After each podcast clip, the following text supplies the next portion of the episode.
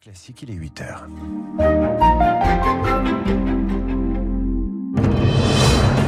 7h, 9h, la matinale de Radio Classique avec David Abiker. Et voici le journal présenté par Virginie Fulpin. Une valse à deux temps pour contrer la valse des étiquettes. Après les distributeurs, les industriels sont reçus à Bercy aujourd'hui.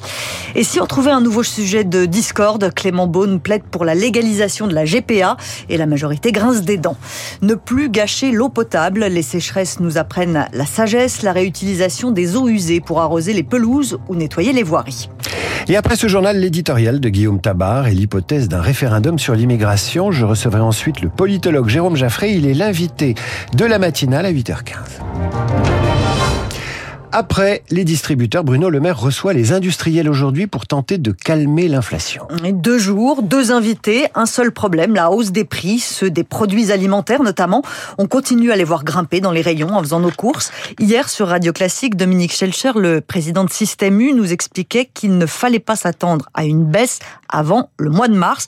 Il faut donc s'habituer au prix haut, Eric Koch. Les prix des matières premières ont baissé comme ceux des énergies, et ce depuis le printemps. Le message du début de l'été, c'était d'ailleurs patience, il faut un mois ou deux pour voir cette accalmie se répercuter en rayon. Mais rien n'y fait, la facture reste tout aussi salée. La raison, un immobilisme des industriels, accuse Pascal Ebel, spécialiste consommation chez Seaways. Il n'y a pas de réajustement par rapport à la baisse des prix des matières agricoles. On sait par exemple que le prix du blé a pratiquement euh, été divisé par deux, et certains euh, continuent à engranger des marges au lieu de répercuter la baisse des prix sur les consommateurs. Pour autant, les étiquettes semblent se stabiliser, plus 0,1% seulement sur un mois, mais avec les prix élevés, les consommateurs se détournent des grandes marques. Leurs ventes ont reculé de plus de 7% sur un an.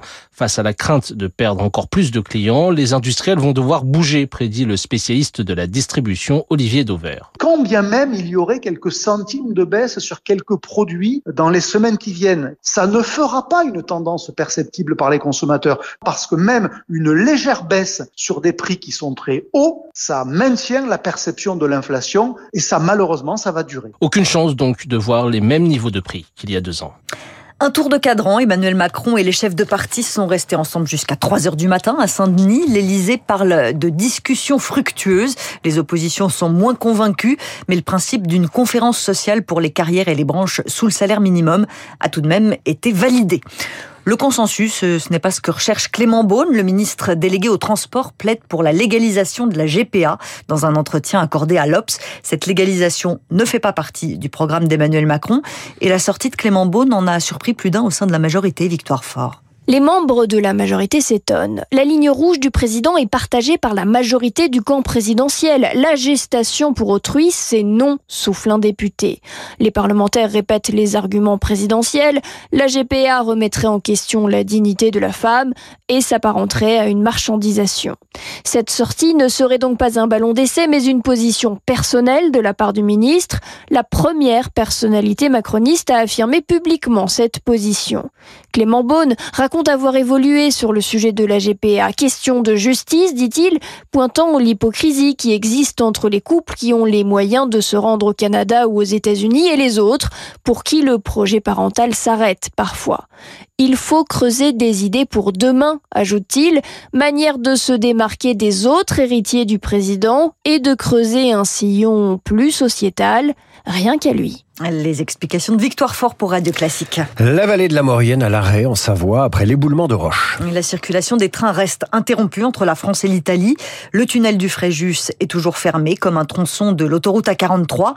Dur pour les commerçants de la région, ils ne reçoivent plus leur livraison. Stéphane Jacquemose a une entreprise de transport routier à Modane et il se désespère. C'est simple, hein, il n'y a plus de camions, il n'y a plus de travail. Hein. Sur nos 280 camions, on a 60% du parc euh, qui fait France-Italie. Tous nos conducteurs locaux euh, sont impactés. Certains conducteurs ne peuvent pas travailler, donc eux sont en arrêt forcé. On a des camions qui sont stockés sur des parkings sans rien pour se restaurer, sans rien pour se laver. C'est pas des chiens, vous voyez. Il va falloir faire des convois de voitures pour aller chercher les conducteurs et laisser les camions de chaque côté de la vallée, quoi. Ça va nécessiter des coûts, de l'énergie pour rien. Je me rappelle très bien que dans mon enfance, quand ça tombait, les autorités ne mettaient pas des semaines pour ouvrir la route. Ce qu'on demande, c'est que ça ouvre le plus vite possible. C'est absolument pas normal. Cinq cheminots tués dans un accident ferroviaire en Italie cette nuit. Ils participaient à des travaux nocturnes en périphérie de Turin et ils ont été heurtés par un train. Au Gabon, Ali Bongo est en résidence surveillée et les militaires au pouvoir. Avec un président de transition, le général Brice Oligui Nguema, c'est lui qui a mené le coup de force et il entend mettre fin à la dynastie Bongo. Du père au fils, ils étaient au pouvoir depuis 55 ans. Le journaliste Désiré Enam est frappé par l'enthousiasme des Gabonais depuis le coup d'État. Les Gabonais sont en liesse, ça c'est d'abord le premier constat, sont totalement en phase avec les militaires qu'ils remercient à tout bout de champ, partout où ils les voient. Il y a un sentiment de soulagement en effet. Les Gabonais le disent, ils disent qu'ils sont libérés, que l'armée les a libérés et qu'ils vont désormais converger vers une nouvelle république. Ce qui s'est passé, c'est une frustration exprimée par des Gabonais, même au sein des administrations, au sein même des corps. C'est un peu la manifestation de ces frustrations-là qui ont été traduites par euh, ce que moi je n'appelle pas un coup d'État, j'appelle ça euh, une opération de restauration de la dignité. Désiré Nam répondait à Marc Tédé. À l'étranger, les échos ne sont pas les mêmes. L'ONU condamne le coup d'État comme la France. Au moins 20 morts dans l'incendie d'un immeuble à Johannesburg en Afrique du Sud ce matin. Un bâtiment de 5 étages dans le centre-ville. Les sécheresses à répétition nous font changer nos habitudes. Quand les nappes phréatiques se réduisent et que les pluies se font rares, on doit trouver des solutions. En voilà une, très attendue par les communes françaises, ne plus utiliser d'eau potable pour nettoyer les voiries ou arroser les espaces verts. La réutilisation des eaux usées est désormais autorisée. Le décret a été publié hier, Lauriane Toulmont, et ça n'est qu'un début. En France, à peine 1% des eaux usées sont réutilisées. Objectif d'ici 2030, 10%. Il s'agit d'eaux usées qui arrivent en fin de cycle. Elles sont alors traitées dans les stations d'épuration.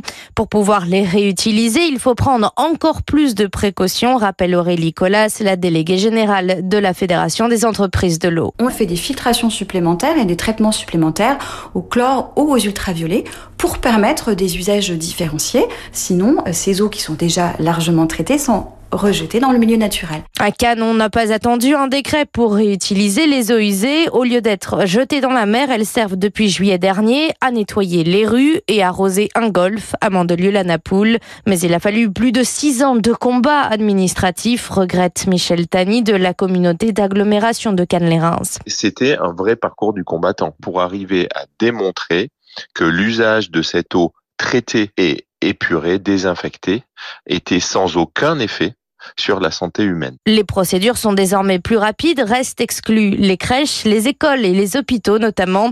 D'autres décrets sont attendus pour l'agro-industrie et les agriculteurs qui voudraient irriguer leurs champs avec des eaux usées traitées. Tic-tac, tic-tac, je suis sûr que les fans de manga ont l'œil rivé sur leur montre ce matin. Dans une heure pile, Netflix met en ligne sa série adaptée du manga One Piece. Succès assuré, nous explique Mathieu Pinon, rédacteur en chef du magazine Otaku Manda. Manga, tant One Piece est plébiscité.